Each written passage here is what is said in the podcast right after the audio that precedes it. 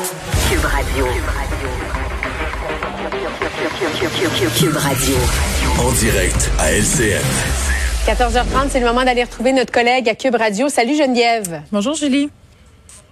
Alors, tu as écouté, tout comme nous, euh, le point de presse du premier ministre qui se voulait aussi un bilan de, de sa session. Il a d'ailleurs dit là un petit peu plus tôt aujourd'hui que les derniers mois avaient été extrêmement euh, difficiles pour lui, son équipe, mais pour tous les Québécois aussi. La situation est loin de s'améliorer au Québec. Alors, on lui a posé la question, est-ce qu'on doit mettre de l'avant davantage de mesures restrictives? Euh, pour l'instant, il dit qu'il n'y a pas de décision qui est, qui est prise, mais elle sera prise la semaine prochaine. Ouais, ben moi je me demande euh, qu'est-ce qui va faire qu'on va prendre une décision la semaine prochaine, qu'est-ce qui va tant changer là? Parce que euh, tantôt il faisait allusion euh, puis ça m'a vraiment surprise là au party de bureau. Il y aurait des parties de bureau qui se tiendraient en ce moment. Euh, ce sera certainement pas à la lueur de cette information-là qu'on va prendre ces décisions, puisqu'on le sait, là, la période d'éclosion, c'est 10 à 14 jours, donc c'est pas ça. Euh, les cas, ils sont déjà très hauts en ce moment. Euh, on n'est visiblement pas en train de s'engager dans la bonne voie, euh, même si on a interdit euh, les rassemblements. Là, force est d'admettre quand même qu'il y a des gens qui vont le faire. moi, je me demande vraiment qu'est-ce qu'on attend. Pourquoi on attend la semaine prochaine? Qu'est-ce qui va faire qu'on va prendre ces mesures-là parce que j'ai l'impression qu'en ce moment, avec cette discussion autour des deux à quatre semaines, là, possiblement de reconfinement, mhm. euh, on s'est mis un peu à s'inquiéter. La rumeur populaire s'est un peu emballée. Par ailleurs, Jean-François Robert, je dû un peu calmer le jeu un peu plus tôt aujourd'hui par rapport à une éventuelle fermeture des écoles. Moi, je voyais ça passer un peu partout euh, sur mon feed. Euh, ça se parlait. Est-ce qu'on va fermer les écoles aujourd'hui? La réponse, c'est non. Mais je reviens un peu à ce qu'on se dit depuis le début de cette pandémie-là. Euh, mhm. Il faut être clair dans nos messages. Il faut annoncer tout de suite nos couleurs et faire miroiter euh, une prise de décision la semaine prochaine. Euh, faire que les gens attendent, ben ça fait que on spécule, on se fait des scénarios et ça devient un peu anxiogène. Vaut mieux le dire tout de suite. Donc, je sais pas qu'est-ce qu'on attend. Ben oui, parce que la situation est loin de s'améliorer. Au contraire, elle se détériore. Puis je viens de voir une alerte de TVA Nouvelle.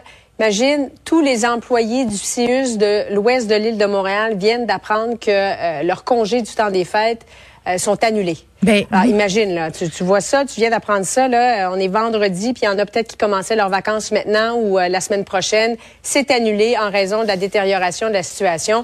Alors, l'heure est grave en ce moment. Là. Puis on le sait à quel point les travailleurs de la santé, ils sont épuisés.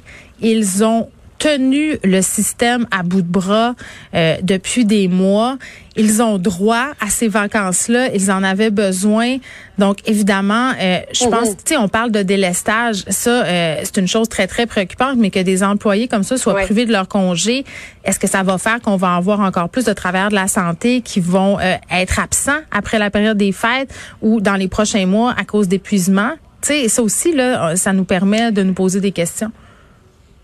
Oui, il y en a, il y en a peut-être malheureusement qui vont se mettre, euh, qui vont devoir euh, du moins prendre un congé de maladie. Euh, on va terminer ça, on va terminer notre converge Geneviève avec lueur d'espoir pour les restaurateurs parce que on est en train, M. Legault espère qu'on va l'adopter. Là, il manquait l'aval des libéraux. Projet mm. de loi pour permettre aux restaurateurs de livrer de l'alcool. Mais là, on n'a pas su, il n'a pas précisé non plus si c'était il fallait acheter un repas ou sans repas, les restaurateurs pouvaient euh, vider leur cave à vin là, en ce moment. Ben oui, puis c'est vraiment compliqué euh, l'histoire des permis euh, d'alcool au Québec. Là, qui a le droit de vendre de l'alcool dans quelles circonstances en restauration Ça fait longtemps que le milieu de la restauration demande au gouvernement de dépoussiérer, si on veut, ces mm. lois-là, d'un peu s'assouplir aussi. Là, il faut pas se le cacher, c'est très très strict. On voulait pas rentrer en compétition, j'imagine, avec la SAQ, mais le marché s'est vraiment beaucoup transformé depuis que ces lois-là ont été mises en place. Et les restaurateurs, en ce moment, on le sait, là, vivent une situation euh, qui est pas facile. Et avec les révélations euh, qu'a fait le docteur Arruda un peu plus tôt cette semaine, mettons que ça a ajouté un peu à la grogne qui sévissait déjà dans le milieu de la restauration. Mais est-ce que de permettre la vente d'alcool, c'est-à-dire en livraison, parce qu'en ce moment, tu peux aller chercher un repas puis acheter une bouteille de vin dans certains établissements, le fait de pouvoir euh, faire livrer par un tiers, est-ce que ça va sauver, est-ce que ça va réussir à générer assez de profit pour que ces entreprises-là survivent? c'est ce qu'on va voir, mais ça peut pas nuire. Ça, c'est clair que c'est une bonne nouvelle pour le milieu de la restauration. Oui, en tout cas, peut-être qu'on se dirige du moins vers la bonne direction. Merci beaucoup, Geneviève. Bon après-midi à toi. Merci.